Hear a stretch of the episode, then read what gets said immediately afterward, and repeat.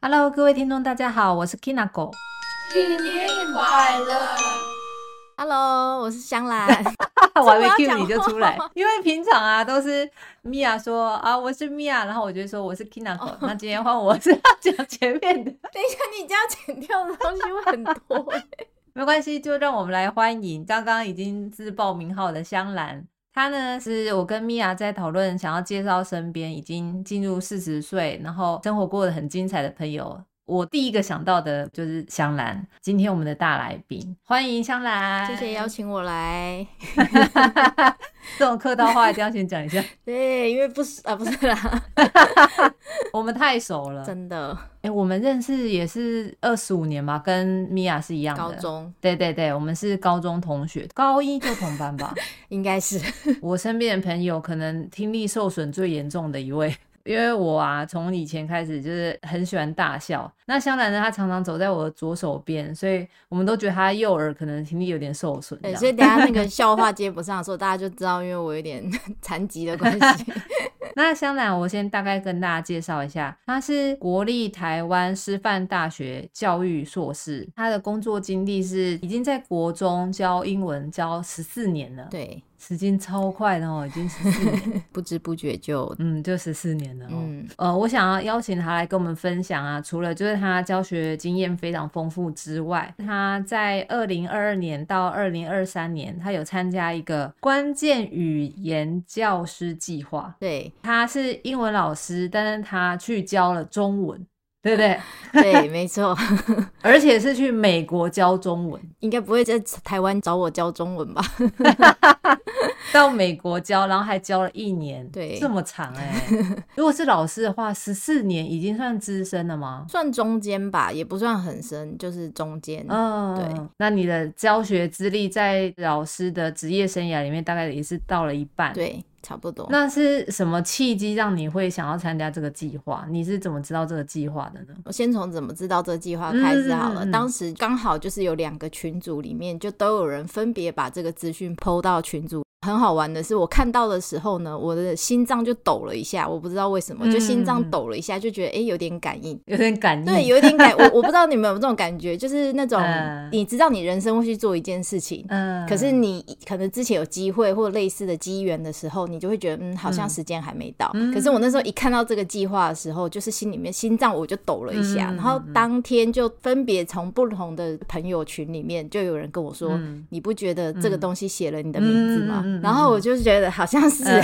真的真的，我刚听到也觉得。对，然后就因为这样，所以那时候就想说，好吧，就是其实也没有抱着说非去不可，可是就觉得好像可以申请看看，嗯，后来就还蛮幸运的，就申请到这样，嗯，你可以大概给我们介绍一下这个计划内容吗？好，就是它全名其实英文是叫 TCLP，就是 The Teachers of Critical Languages Program，嗯，那那个 Critical Languages，因为它这是一个美国国务院政府底下国际教育部门的子计划。那他们就是挑选了两个语言、嗯、critical languages，就是他们认为很关键的语言，嗯，中文就是华文跟呃阿拉伯文。其实这个计划已经很多年了，我参加的那一年，他就是第一年到台湾来招聘，嗯，所以在这之前，台湾是没有人参加过这个计划的。是哦，所以中文是都是中国，对，他就是都是从中国那边招聘。欸、那他们就是私底下有跟我们讲说，可能是两个原因，嗯、就是前年没有去大陆招聘的原因。就是当时因为 COVID-19 的关系。哎、欸，中国人要出国比较不容易，oh. 所以他们拿不到政府的许可证，嗯、然后再可能哎、欸、前两年就是中美关系比较紧张，嗯，所以那时候整个重心移到台湾这边来招募。哇，好酷哦！就是从你的这一次参加之后。那台湾接下来都有机会参加？有，就是今年也还有，嗯、像今年有申请的人，哦、他们就是有也有跟我们就是接洽，希望我们知道我们去年去的经验，然后希望我们可以跟他们做一些分享，嗯、或者是有问题的话可以跟我们联系。嗯、所以就是我们像跟今年的去的老师都还是有保持联系这样子。所以你们会经验分享？对啊，包含像呃新来年的这个年度，嗯呃我周边有认识的人想要参加，然后他们也会透过关系来找到我，就是哎、欸、想要问我一些就是经验。验谈这样子。哦，很棒哎，那刚好你又可以在节目上跟大家分享。对，就直接播这个给他们就好了。说的也是，可是不正经的东西是会出现的，是也没差啦。我们是不走正经路线的，不要不要误会啊！我觉得这机会应该不是这么多吧？今天会从很多很多人里面去挑选一些适任不适任或者什么资格筛选。嗯、那你是有经过什么厮杀吗？他甄选的过程主要是三个阶段，嗯、第一阶段就是书面审查，嗯、他会教你交一些就是你的学、嗯。欸、学经历啊，然后还有就是基本的，嗯、然后还有就是要你交一个教案啊，嗯，还有简单叙述你的教学生涯，然后有做过的一些事情这样子，嗯，然后就是书面审查过了之后，他会有一次是在台湾的面试，嗯、就是有台湾诶、欸、五六个吧，那一天当天在场就是五六个面试官，嗯嗯嗯。第二阶段过了之后，嗯、就是到第三阶段，他就是会跟美国那边就是连线面试，嗯，哦，酷哦，还蛮幸运，就一关一关过到最后一关。我我讲一个那个，我就是印象很深刻，在第三关在跟美国面试的时候呢，嗯、其实我当天面试完之后我就失眠了。你说面试完之后，其实那天已经很晚，因为我要跟美国时间搭。我记得那天讲完已已经就是晚上十一二点吧。嗯，但是因为那个面试官就是是一个非常犀利的面试官，他其实就是这个计划的大老板就对了，就是 boss 就。很犀利的跟我讲说，你有信心可以在美国活下来吗？你有，我给你一个情境是以前真实发生过的。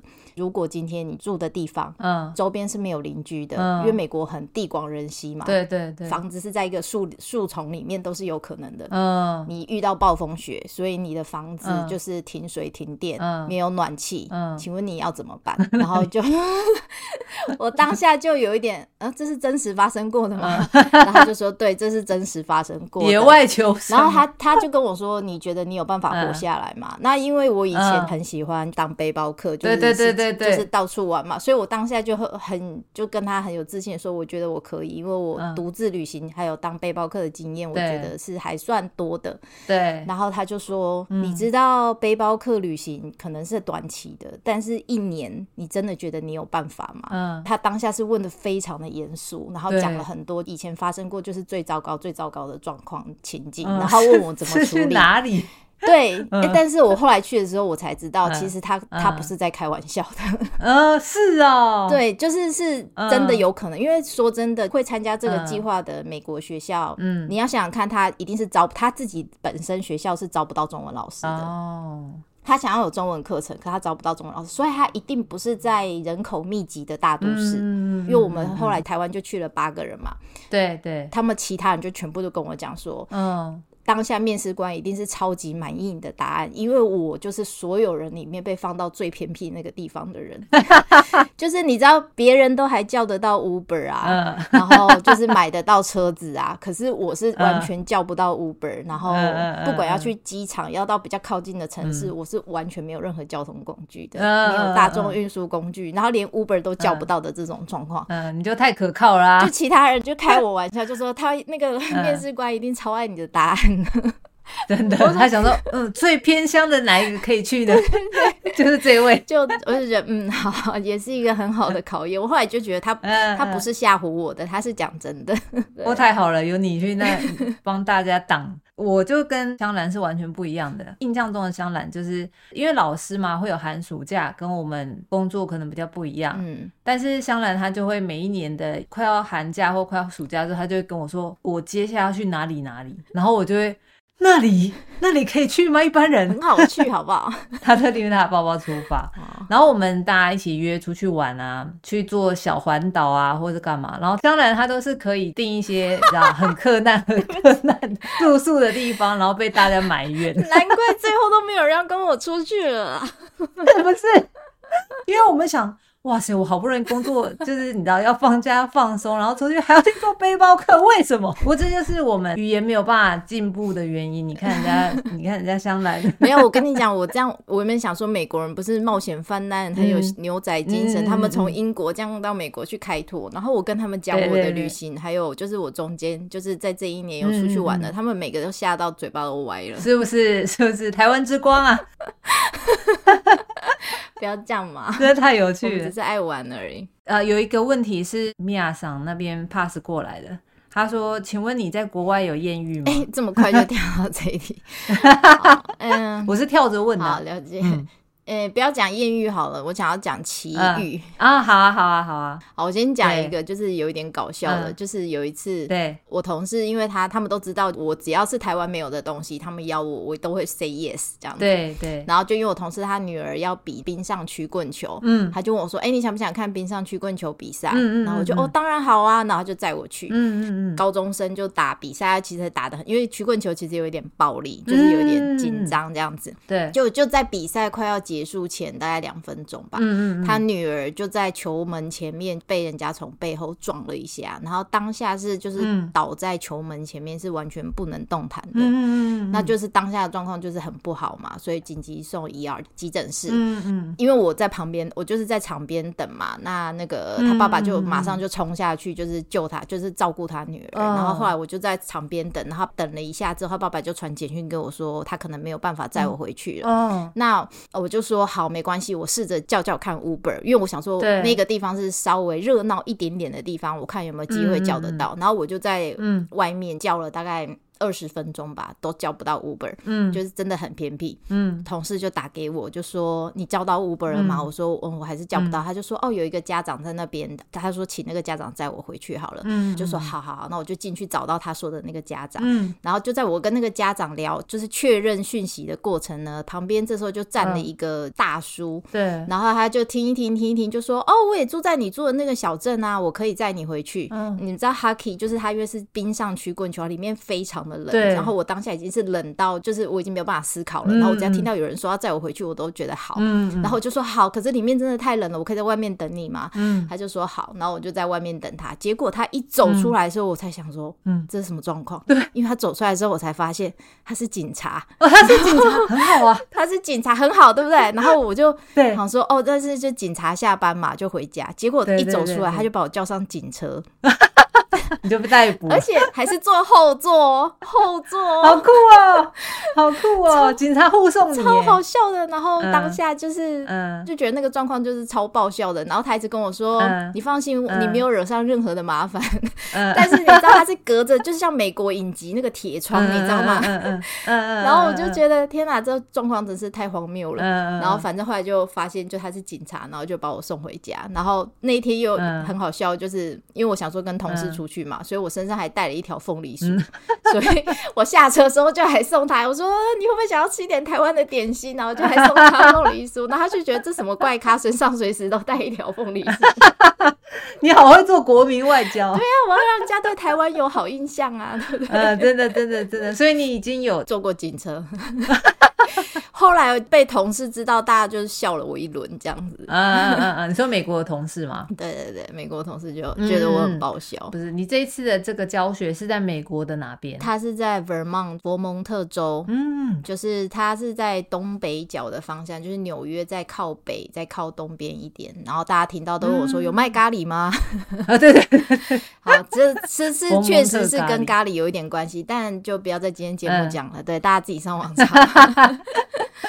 对，所以是在佛蒙特。对，然后他是在佛蒙特一个小镇。嗯、那给大家一点就是诶、嗯欸、概念好了，台湾两千三百万人口嘛，嗯、那台中市、嗯、我住的地方台中市大概两百万人口。嗯，整个 Vermont 这个州呢，就佛蒙特州，嗯、它就是比台湾再小一点点而已。嗯、然后它的总人口是六十万。所以大家就可以知道说，这是一个多么嗯人口稀少、地广人稀。对，嗯，对我最高纪录曾经就是三天冰天雪地的时候，三天都没有碰到一个活人。你说没有看到一个活人，就会让我想到，那你有看到中比吗？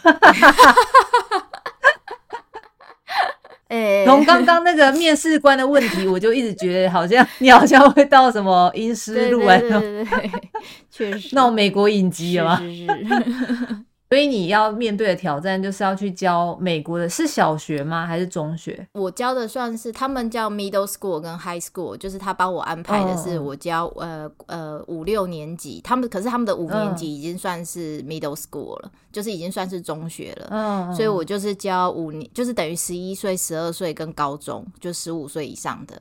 是一个很很有挑战性的年纪的小朋友。高中还好，因为我觉得高中已经就是像大人，嗯、你可以就是很好的跟他们沟通，所以他们其实高中课程蛮硬的，每天早上第一节课就七十分钟，然后要跟我在那边讲中文，所以我真的觉得他们愿意学我的课真的很了不起。嗯，然后 middle school 就是一个礼拜上一一到两次，嗯，所以就是比较像是有趣的呃额外课程，就可能它的比重就像是美术课、音乐课、体育课这样子的程度，高中的部分呢，我这是真的比较扎实的在教语言这件事情，嗯、就是可能从发音，嗯、然后就是还有就是会有比较多的书写，然后比较会认真的跟他们讲说为什么中文这样子设计，然后它的语法的概念大概是怎么样，嗯、那。就是五六年级 middle school 的话，就会比较很多的是玩游戏，嗯、然后从游戏里面，他们就是要一直重复我们今天要学的那些关键字，嗯、这样子，嗯、所以就是可能在重心上面会比较不一样。哦，所以你事先也是有照他们就是小朋友年纪，然后去设计课程。因为其实说真的，在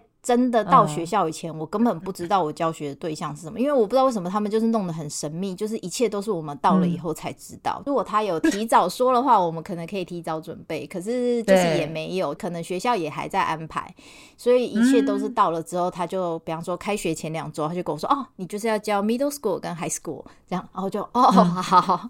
所以当下就是你，我我觉得，因为美国尤其是教中文这件事情，在这间学校以前是没有中文课程的。哦，oh, 所以那时候在设计的时候，他们就说，反正你是第一个，你你你要怎么做，学校就是尊重你这样。像因为有的学校会规定说，他一定要教繁体字，一定要教什么，嗯呃，一定要教简体字，然后一定要教什么什么，然后他们有固定的教材。可是因为我们学校是完全没有的，然后校长就说，你你想怎么教就怎么教，我们相信你的专业。我想说，哦，这也太开心了吧，真的。但是这另外一方面就是你就是完全要自己负责任。对对，对，所以就是从自编教材，还有你每个礼拜的活动安排，反而是我觉得比我在台湾的备课量大非常多。我每天就是大概都至少要三到四个小时以上的备课时间，很耗费脑力这样子。而且你随时要有很多的呃备案，因为每一个班的状况又有点不太一样。嗯，就是像有的班可能人数很少，可能只有三个五个。对，然后有的班可能十几个。嗯，那你知道，就是这种状况下可以玩的游戏跟可以做的活动其实是不一样。人数不一样的时候，就是会完全不一样。嗯，这一年就是在备课这件事情，让我备课的自己觉得自己的备课能力就是整个会大提升，然后弹性也会变得很高。我甚至有时候就哎直接进去，然后看哎今天的状况跟我完全预想不一样，可是到后面就可以哦，就算跟我想的不一样，我有办法进行这一堂课这样子。嗯嗯嗯嗯嗯嗯。我有看你提供给我的一些影片啊，还有就是那些小朋友的成果发表什么的，嗯，然后我就觉得你们上课内容好有趣哦，就是我好难想象这是中文课，应该是说，我觉得因为美国小孩哈，就是至少我的学生他们学语言的动机，尤其是 middle school，他们学语言的动机很好笑，他们就比方说第一节课，我就问他说，你为什么想要学中文？嗯，然后小孩就跟我说。因为我爸妈不会讲中文，如果我学会的话，这就是跟我朋友之间是一个密语。嗯、像我们讲什么，我爸妈就不知道了。呃、我懂，我懂。就像我们现在在这里，就会想要跟台湾的员工讲台语。对，就是他们会觉得有一个他们自己可以沟通的语言，然后所以有些那个 middle school 就很好笑，他们会跑来跟我说，Miss Chen，Miss Chen，哎，这个这个要怎么讲，那个要怎么讲，然后他们都会故意一些不三不四的话，比方说，他们就有一个小孩就很兴奋的跑来跟我说，How do you call butt？In Mandarin，就是你怎么讲屁股，嗯，然后因为他可能是要骂人或者是干嘛的，所以他觉得学会屁股这件事情很厉害，对。可是其实中文的屁股它就是一个器官，对对，它没有那么强烈的骂人的意思嘛，对。那一整节课我就一直吊着他，我说如果你乖乖的照我今天要做的事情该做的都做完，我最后我就告诉你，而且我只告诉你，嗯。然后这小孩就超开心，然后整节课都超专心的哦，讲什么都很乖，你知道平常都很啰嗦的，整。节课都很乖，嗯，最后一分钟，他说，他就说，我今天都做到了，你可以教我吗？然后我就跟他讲，他就超兴奋的，就跑到全班面前，然后就大喊屁股，然后最好笑的是，就全班就一起喊屁股。大家都知道了，对对对，但是我就觉得很很好玩，就是他们学语言的动机，基本上就已经开始就跟台湾小孩学英文的那个动机就很不一样。嗯，如果说你又是搭配他们的兴趣，嗯、然后又有一些活动性质的话，嗯、我觉得他们学习意愿都还蛮高的。嗯、确实，哎，这样子很不一样，哎。对啊，就是对我们来讲，对台湾小朋友或对我们来讲，我们自己也是有经验嘛。嗯、就是学这种不熟悉的语言，你又是被迫的，可能又用不到，然后又要考试。对对对，又又很讨厌，然后要写作业，所以就是你就会越来越排斥，越排斥。那时候我们要去之前，就是我们有，就是还是有经过搜训嘛，然后他们就一直跟我们说，你们不要一直叫美国小孩写字哦，美国小孩很讨厌写字。嗯，你如果一直叫他们写字，他们会很讨厌你，很讨厌中文课，就是叫我们不要毁了小孩子的兴趣。那你知道，因为台湾的老师就是很习惯叫小孩，就是国小什么 A B 本啊习作。结果我去的时候，我就想说啊，算了，那就一直玩游戏好了，就是比较注重口说跟听力跟游戏这样。对对。结果后来是他们自己跟我说，我们什么时候可以开始写中文？哦，好酷！他们反而很珍惜每一次我叫他们写中文的机会。然后他们还会一脸这样，你怎么可以写中文写这么快？你好厉害哦！就是用那种很崇拜的眼神看着你。很可爱。我觉得对欧美系国家的人来讲，中文或者是日本汉字，就这种一笔一。画的确实是很困难的。对呀，嗯。我记得你之前跟我讲过，你有让他们听台湾的流行歌哦。对，因为我就想说 要，因为我去面试的时候，他也跟我们说，就是会有哪些教法，所以我就那时候就有提到说，哦，可以听台湾歌曲啊，这样。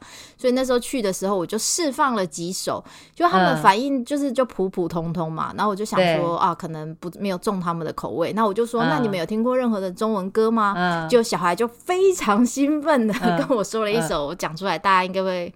爆傻眼的歌，什么？他们就跟我说。一剪梅哈，真的，一姐妹，而且是在哪里听到的？对，后来我就发现，他们就给我看，原来就是因为有那个 TikTok，就是抖音，然后就有人用那首歌，就是拍了一个搞笑的影片，所以，然后他们又觉得那首歌就是很有中国风，所以他们就觉得很有趣。嗯，你知道多好笑吗？他们整班大合唱，哎，在副歌的地方 都会唱的地步，真的，就是因为一直看一直看啊，然后就在那边大合唱，我真的傻眼，我那时候就是。傻眼到我跟他们讲说，拜托你们再唱一次，让我录起来。然后因为那时候旁边有一个西班牙文老师，他就是也看到了那个情况，他就跟我讲说，还好你有录起来，不然我觉得你回去你一定没有人相信你讲的这一段经历。好酷啊！对，然后后来我就还有介绍一些那个像周杰伦啊，他们就很喜欢牛仔很忙啊。对，然后就是哦，你知道最好笑的还有那个干妹妹，你知道我们这个年纪嘛，所以我就放我们这个年纪年流行的，然后我就放那个张。张震岳有点脱节哦，你要解释一下。没有，我放新的，我放什么告五人的，他们都没感觉啊。我有放新的，真的，我这 我有试过，我每个年那什么八零年代、九零年代我都有试，结果他们居然给我最喜欢干妹妹，我也是傻眼。是不是？就是我们那个年代歌最好听啊。还有那个伍佰的《你是我的花朵》，你知道他们还就是最后是一起跳舞，然后学那首舞，然后学这首歌，哎，有没有很感人？超感人，对啊，超感人。所以，我们我们这个年代的那个流行歌曲是跨越国际，才是经典，有呼应到你们节目，对不对？对对。但是，一剪梅有点超越。哎，你知道他们是真心喜欢哦，因为后来有一次我在上那个烹饪课的时候啊，小孩就拿手机播他的那个播放清单，然后就居然就跳出我们上课有过的那些歌曲，我当下都快落泪了。真的哎，你想象美国小孩在那边唱干妹妹吗？感觉你的课好有趣哦！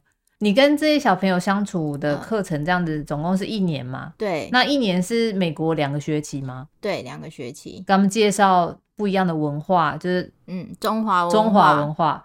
然后这样子经过了一年，因为在他还没有接触到其他国家文化之前，毕竟是就像我们一样会是比较封闭的嘛。接触之后，然后经过这样一年，大家有什么不一样的表现吗？我觉得第一个最明显跟有趣的就是，嗯、比方就有小孩就会说，哦，it's Chinese class，然后另外一个就是说，no，it's Mandarin，嗯、因为华呃 Mandarin 应该是翻华文，然后 Chinese 可能是翻中文，对然后他们就会认为说嗯、因为 Chinese 他们会比较容易联想到哎 China 嘛，嗯嗯，所以但有的小孩就会就是已经后面可以区辨出来了，哦、然后或者是甚至有其他老师说哦那个 Chinese teacher 就字幕，嗯、然后其他小孩就说 No she's Taiwanese teacher，就是他们已经会分了，嗯、就是这两个国家不一样这样子，嗯、然后到后面像是数数啊、嗯、或者一些基本的问答啊什么的，他、嗯、我觉得对语言上面他们就慢慢就是比较可以掌握，很好玩。我第一次放影片给他们看的时候是中文发音的时候，嗯、小孩的反弹非常的大，嗯、可以想象，就是他从小到大从来没有看过另外一个语言发音，他必须要依靠字幕对才能理解这一部电影。你你知道，这对我们来说是一件很正常的事情，因为我们看很多西方的电影，看很多别别的国家的电影，对可对他们来说，就是有。英文发音是一个很理所当然的事情，没 没错。嗯，可是你知道这些小孩，就是我在第一次做这件事的时候，他们就是一直狂抱怨，嗯、然后就说为什么不是讲英文？他为什么不是讲英文？嗯，他们的反弹就很大，说为什么我要读字幕？那个字幕的字这么小，我怎么我怎么看他？因为美国小孩的反呃情绪反应很直接，对。然后到后面就是我分享一些中文发音的影片的时候，嗯、他们就可以嗯很冷静的、喜欢的去可以去享受那个影片了把它看完。哦。对，我就觉得，哎、欸，就是你慢慢慢慢就会对一个文化的接触，嗯、而且我印象有一次很深刻，嗯、就是那时候我去的时候，我碰到中秋节嘛，那我就就是找到那个月饼，就跟小孩分享。嗯、那呃，月饼的英文叫 moon cake，、嗯、所以小孩子听到之后，他们就很兴奋，因为 cake 对甜食这种东西对美国人来说是一个很大的吸引力。对，可是你我都知道，其实月饼的口味是有点成人的。我就是那时候就就是把它切一块一块，然后就给小孩吃，然后小孩没就是有的就吃进去就，哦，马上就吐出来，他觉得这什么东西，这什么为什么软软的，为什么里面有蛋黄这样子，就他们就完全不能，你都不知道那个甘甜甘甜才是他的精髓，是不是？然后他们就完全不能接受，他们就说好恶心。可是就有一个小孩就讲了一句话，我就我到现在就是每次想到我都觉得很感动，他就说，嗯，I don't like it first。But it's growing on me，就是这个东西在我的心中好像在慢慢在萌芽。嗯、他说，虽然我一开始我没有很喜欢这个口感，嗯、可是这个东西好像随着我慢慢吃慢慢吃，我可以我可以感受到，我可以体会到，啊、然后我就觉得哦，真是太美了。我刚刚本来想说这个小朋友英文好好。怎么讲的这么好啊？好说好的英文。对你，你你可以想象，这是一个就是十一岁的小孩讲出来的话。嗯，确实，哎，我很感动。确实，对，呃，我也曾经去教过那个尊重生命那个那个就是美术课，大象那个。对对对对，在教的时候，一开始小朋友就是因为很很难专注，可是好像你越教，你就觉得这个东西好像有点像种子放到他的心里面。有一天它会发芽，你不知道什么时候，但是你知道，就是你已经放了一个种子到他的身体里面去了，这样子。我觉得就是你真的有教到他，不是为了读书，不是为了成绩，嗯、不是为了考试，嗯、就是你真的让一个东西进到他的生命里的那种感觉。这个教学的计划，嗯嗯嗯，对你自己而言也是很有收获的，是吗？非常，应该说。前面也有讲到嘛，就是我教书也教一段时间了。嗯、其实你你会开始熟稔一些事情，然后但是你也会开始慢慢对一些东西失去兴奋跟热情。嗯，我一直都有在反省自己这件事情，然后我也觉得，就是人真的有时候如果可以适度的把自己归零的话，嗯、会学到很多东西。嗯、那我觉得真的去年这个经验真的太棒的地方，真的是让自己，因为我在台湾是用中文教英文，嗯、然后到了美国是用。对，英文教中文，我真的会觉得那个对语言的思考，嗯、还有我自己的进步，还有刺激，嗯、还有我看见人家学校在制定计划，嗯、还有在教育方面的。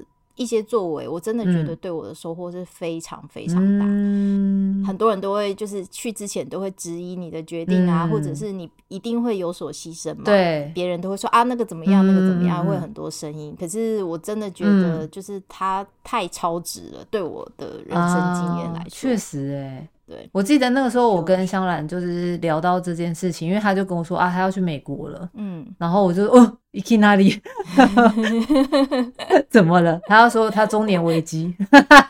对对，真的是中年，就是你会开始思考，就是你 还可不可以做的更多？嗯、我觉得不不见得是跟你的诶水薪水啊或者是什么，嗯、而是你在这个职业里面，嗯、就是你还你你一定会觉得你还有什么可以做的。嗯，然后有时候你一直在同一个环境里面的时候。会比较难突破。我自己、啊，至少我自己有一点难突破。然后那时候又碰到刚好疫情，在台湾卡了三年，我、哦、就是我人生最热爱的旅游也没办法做，所以我真的就会觉得说，哎、欸，我一直被卡着。当下看到这个计划的时候，我就觉得不管待遇怎么样，不管中间有多苦，如果有机会，我就是要去试试看、嗯，因为我觉得真的会学到很多，嗯嗯嗯、真的。比我预想中的真的是学到多太多了，嗯、真的超棒的。有一个问题啊，嗯、也是那个米娅桑他 pass 过来的，就跟你刚刚讲的也有点呼应。就他想要请问你，台湾跟美国的教育制度有什么差异可以分享吗？如果就制度面来讲，我觉得最最、嗯、我自己感受最大的部分的话，就是我觉得美国教育真的对小孩子非常的好，嗯，就对小孩的保护、嗯、还有支持、嗯，还有很多很正面的语言、正面的鼓励、正面的接纳。嗯，我觉得这些，因为台湾比较容易是教条式跟管束式，跟很多事情就可以说不可以哦、不可以哦、喔。嗯嗯。可是我不知道你们有没有觉得，就是像美国人，他们讲话很有趣，就是美国人，我觉得这跟他们的语言本身就有很大的关系，就是比方说你去点餐，嗯、比方说在你在餐厅、嗯，然后服务生问你说：“哎、欸，还需要多一点吗？”那我们中文就直接说：“哦，不用了，谢谢。”对。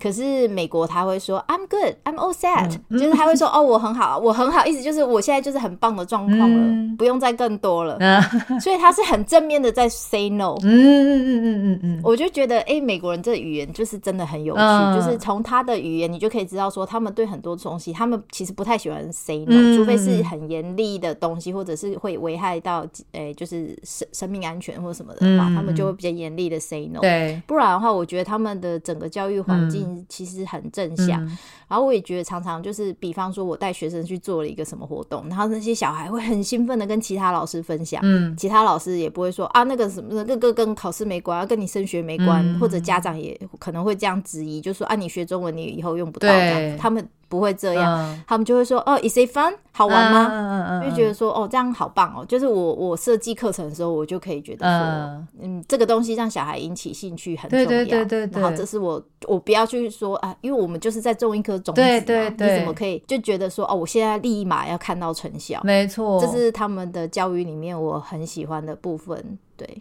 说实在的啊，我现在都觉得啊，你起了一个很棒的头。嗯，那他们有兴趣的话，在现在这种时代，他上网随便找，他都可以找到资源吗？对，他有兴趣，他有一点基础，那他就可以慢慢往上叠加。对，像我那个时候就有跟小孩讲说，我可能这一年就走了，我不知道你们会不会想要继续学。嗯，他们是都跟我说，他们想要继续学。嗯嗯。然后我就教他们很多方式，要怎么样还可以，就是继续维持，还有在学中文的这件事情。嗯嗯嗯。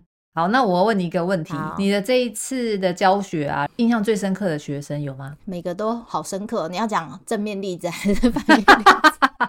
我好像记得你有跟我讲过，有一个是跳啦啦队的男生吗？哦。对，哦、这个真的是，我觉得他们对小孩的正向的鼓励，真的非常的让我觉得很激赏。嗯嗯嗯，他们可以是今天这个小孩女生，她可以是篮球队的队长，嗯，她也可以是学校第一名，她也可以是班学会的主席，嗯，就是他们身兼很多角色是被鼓励的，从、嗯、来不会有人跟他说你就把书读好就好。嗯、然后这个学生让我印象很深刻，他其实不是我的学生，因为他们都会有一些校际比赛、嗯，然后那一次就是早上是足球比赛，下午是橄榄球。比赛，嗯，然后所以我因为那都在学校比，我那天早上就去看足球，嗯、然后我就看到我远远就看到他了，因为他很特别，他是男生，嗯、可是他的头发就是留到屁股这么长，哦，而且发质很好，金色还黑色啊？黑色，还有点黑棕色。哦。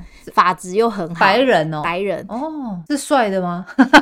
有有型啊，有型有型。啊，就瘦瘦的这样子。那时候就觉得说，哎、因为我每次在走廊上看到他都是长头发嘛，我就一直很想跟他讲话，可是就一直苦无机会。嗯嗯。然后结果就那天早上在踢足球的时候，我就看到他在踢，我就觉得嗯，好棒哦。对。嗯嗯嗯。结果后来呢，下午的时候是换美式橄榄球比赛。嗯嗯。我就看到他穿着啦啦队服，在啦啦队。群里面帮其他人加油，超、嗯、酷的，是不是、嗯？有没有觉得很棒？然后我就想说，哦，我终于找到一个点了。嗯、后来那个比赛结束，我就跑去跟那个小孩讲话，我就说，嗯，我觉得我很欣赏他这样子角色的转换。他就说他很喜欢踢足球啊，然后他也很喜欢当啦啦队啊，为什么不行？嗯，所以你说他穿啦啦队衣服是穿女生的、啊、啦啦队，他们不是有那种背心吗？对对对对对，就是有那种比较彩度比较高的那种背心，嗯、然后所以他就是穿那个背心，嗯、然后下面就穿男生的裤子。然后其他女生可能就短裙加背心嘛，嗯嗯对，然后她就很也很投入啊，就觉得她做什么都很投入，就是有她的位置在那边，对对对对对，让我印象深刻。你一定是要有一个很让小孩很有安全感的环境，嗯，他才可以这样子，很棒很棒。好，我还有印象，你有跟我说过，你有在美国上广播节目，对不对？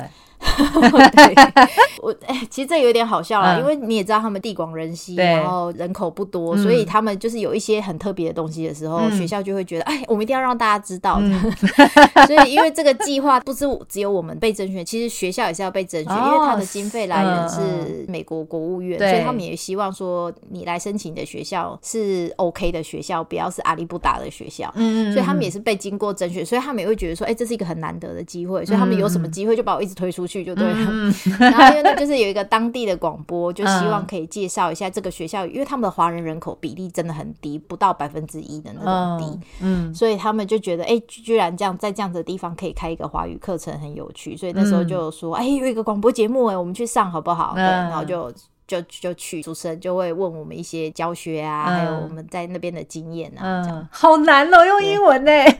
我也不知道我怎么活下来的，多做最近的，你怎么怎么回答的？哇，真的很酷哎！哎，所以你去的时候是住学生宿舍吗？还是他你们是另外租房子？哦，你说在那边吗？是他会请当地的人帮我们找，然后我就租了一个在学校附近大概两百公尺，嗯、有一个退休老师，他有多三个房间，然后、嗯、就直接跟他租。对，嗯嗯，有也是有协助你们，然后在那边这样子。对，推荐大家去，推荐大家去。不过一年呢，然后你有度过道地的感恩节啊、万圣节啊、圣诞节。其实我要去之前，我就有把这个当成是我要去的体验的中心，嗯、因为这段时间是在台湾当老师，一直都没有办法去，因为这个不是寒暑假。所以我一直都没有机会去体验到啊！我可是我们每年上课的时候都会教到，可是我每次都只是看影片，我就觉得是一个对一个英文老师来讲是一个很大的遗憾。Oh. 所以我那时候去的时候，他们有问我说我想要做什么事情的时候，我就说你们所有的节庆我都想要参与。Oh. 所以那时候从 Halloween 他们就真的邀我去雕南瓜。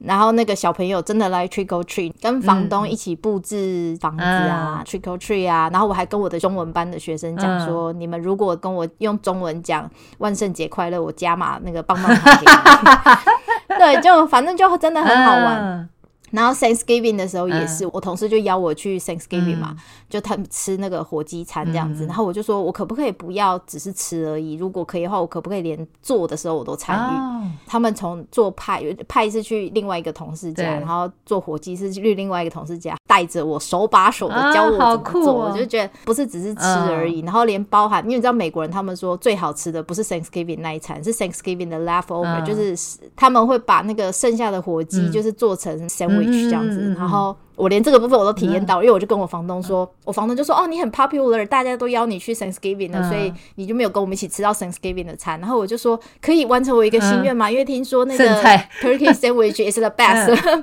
就剩菜是最好，可以留一点剩菜给我吗？然后他就觉得很好笑，他就说你很懂，你很懂，你就帮我留了。像 Christmas 的时候，他们也邀我交换礼物啊，然后布置圣诞树啊，嗯、然后去砍砍，连那个砍那个圣诞，因为他们圣诞树是真的树嘛，嗯，跟我们不一样。对对，他们也有一个地方叫 Christmas Tree Farm，就是那个是农场就对了，嗯、然后你就是专门在种的，嗯。好感人哦！你说这这就是 Friends 里面有看到的，而且我那时候要回来的时候，我是硬是把日期就是压到七月四号之后，嗯、因为我说我要连 July Fourth 我都要体验到，啊、对，就是他们的国庆日这样子，对，所以就这我觉得算是很完，嗯、真的一年感觉很充实啊，可以的都感就是都、嗯、都体验到了。这一次你全部都体验过了。所以你回台湾之后，它又变成你的教材，就是你自己的养分。对，就像我现在回来，陆陆续续都跟学生分享啊，像前就是哎，接下来就是要分享那些照片啊，还有影片啊，就是都有跟他们做分享，他们就觉得哎，跟以前的讲法会不太一样。一年算在你们年资里面吗？你说台湾的年资吗？对，在台湾完全不算。对，所以我那时候去的时候，大家说你这样亏很大哎，然后钱也没有很多啊，因为其实他给我们的条件不算很好，我自己会觉得他的那个。价值其实很高，因为如果我今天是观光客去，一我如果是观光客，我绝对不可能去这么偏远的地方。没错，没错。然后二是打入美国人的文化跟社区，不是一件很容易的事情。没错，我完全懂。因为有这样子的计划，然后因为有这样子的交流，他们也因为一直把我推出去，让大家认识我。除了上广播节目之外，他们就是。开学第二个礼拜就叫我在全校面前做 presentation，毕业典礼的时候也叫我上去讲话，嗯、就是一直把我推出去啊，那大家就会更认识这个计划，嗯、更方便我融入这个。没错，没错，没错，就是要很有种哎、欸。就是推你，你就要出去，就有点好。你知道那个推我到什么程度？有一次连只是我们去滑雪，就是滑雪在 Vermont，就是他们的日常生活就对了，因为他们就是以雪闻名。嗯嗯。然后就因为整个滑雪场应该找不到任何一个没有滑雪经验的人。然后那一天刚好因为就是那个记者就去拍雪况嘛，对。然后跟我一起去的是法文老师，然后就超兴奋哦，然后就跑去跟那个人说：“这他这台湾来的第一次，第一次看雪，没有看过雪的。” 对对对，然后就硬把我推去采访，好像就是迫不及待让大家认识我。不管我们去买个咖啡还是什么的，他就说：“哦，这是我们的 guest teacher，然后他来自台湾。”这样，我说我在台湾都没有这样，我好害羞。真的，你们变巨星呢那边，而且这这位台湾来的客人随身都有带凤梨，真的。哎，我想问你的月饼是你带去的哦？没办法，因为他的校期不可能那么长啊。我跟你讲，真的是 Costco，真是一个好地方，它有卖啊。有啊，你知道我看到时候我多感动。还好你那里还有 Costco 啊。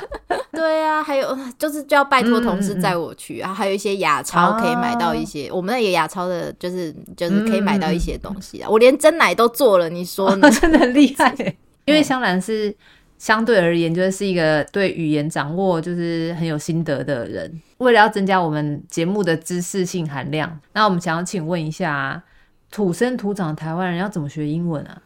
我我说老实话，嗯、我觉得学语言这件事情，就是你胆子够大就好了。真的哈，因为我像、嗯、比方说，我从来没有学过西班牙文，对。可是我在这次旅行里面，我有去了一趟墨西哥，嗯、然后因为我自己的经验就是，如果你学一点当地语言是。